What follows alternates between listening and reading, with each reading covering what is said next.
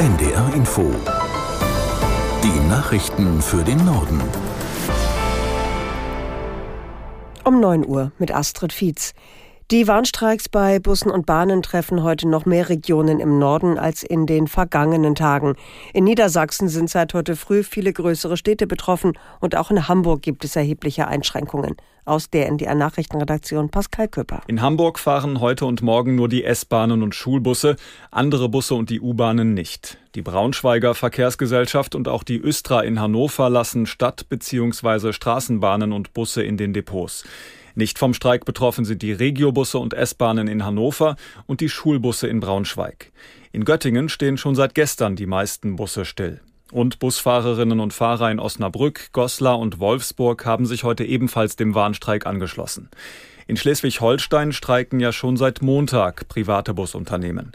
Zu dem Streik aufgerufen hat die Gewerkschaft Verdi. Sie fordert mehr Urlaub und mehr Ruhezeiten für Busfahrerinnen und Fahrer. Das oberste Gericht der USA wird einen Antrag des früheren Präsidenten Trump auf Immunität vor Strafverfolgung prüfen. Die mündliche Verhandlung vor dem Supreme Court soll demnach ab dem 22. April beginnen. Damit muss das Hauptverfahren wegen des Sturms auf das Kapitol am 6. Januar 2021 ausgesetzt werden.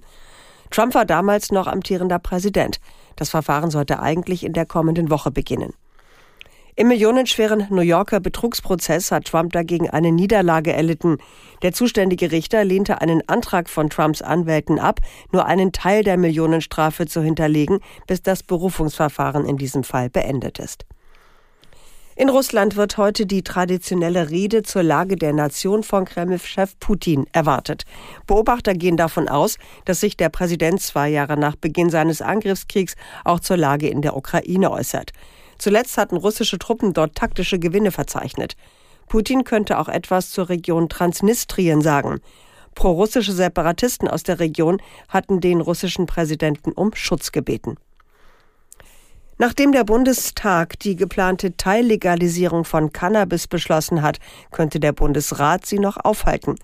Mehrere Landesminister haben Widerstand angekündigt und wollen die Einführung der Regelung zumindest verschieben. Aus Berlin Vera Wolfskämpf. Besonders die Justiz- und Innenministerien der Bundesländer haben Bedenken, ob sich die Regelungen wie geplant bis April umsetzen lassen. Zum Beispiel der rückwirkende Straferlass. Wenn jemand wegen Cannabis bereits verurteilt ist, die Strafe aber noch nicht vollstreckt ist, muss diese erlassen werden. Allein in Nordrhein-Westfalen seien Zehntausende Fälle zu überprüfen, hatte der grüne Landesjustizminister Limbach kritisiert. Auch seine niedersächsische SPD-Kollegin Wahlmann befürchtet, dass dies in der kurzen Zeit nicht möglich ist. Dem Medienhaus Table Media sagte sie, das Mindeste sei eine Verschiebung der Cannabis-Freigabe um ein halbes Jahr, also auf Oktober. Dem Bericht zufolge zeichnet sich eine Mehrheit im Bundesrat dafür ab, den Vermittlungsausschuss anzurufen. Kritik kam bereits parteiübergreifend von den Innenministerien der Länder. Sie befürchten Nachteile für den Kinder- und Jugendschutz und für die Bekämpfung der organisierten Kriminalität. Mehr als fünf Jahre nach dem Attentat auf dem Weihnachtsmarkt in Straßburg beginnt heute der Prozess. Im Dezember 2018 hatte ein Islamist dort vier Menschen und sich selbst getötet. Julia Borutta aus Paris zu den Einzelheiten zum Prozess. Unter den vier Angeklagten gibt es einen Hauptangeklagten, Audrey Mongeilly. Der ist wegen Beihilfe zum Mord und versuchten Mordes angeklagt. Er soll die Tat mit vorbereitet haben und den Plan ausgeheckt haben, an die Waffe zu kommen. Äh, für seine Anklage riskiert er lebenslängliche Haft. Er muss sich heute als Hauptangeklagter verantworten. Die anderen sollen alle aus Sinti- und Roma-Familien stammen. Äh, einer davon, der heute nicht vor Gericht erscheint, soll äh, dem Attentäter die Waffe verkauft haben, aber er ist wohl gesundheitlich so angeschlagen, dass er nicht vor Gericht erscheinen wird. Da wird es einen zweiten Prozess zu einem späteren Zeitpunkt geben. Die anderen äh, sollen eben mit in dieses Waffengeschäft äh, verwickelt gewesen sein. Sie stehen wegen des Vorwurfs einer kriminellen Vereinigung vor Gericht und könnten dafür zehn Jahre Haft bekommen. Das waren die Nachrichten.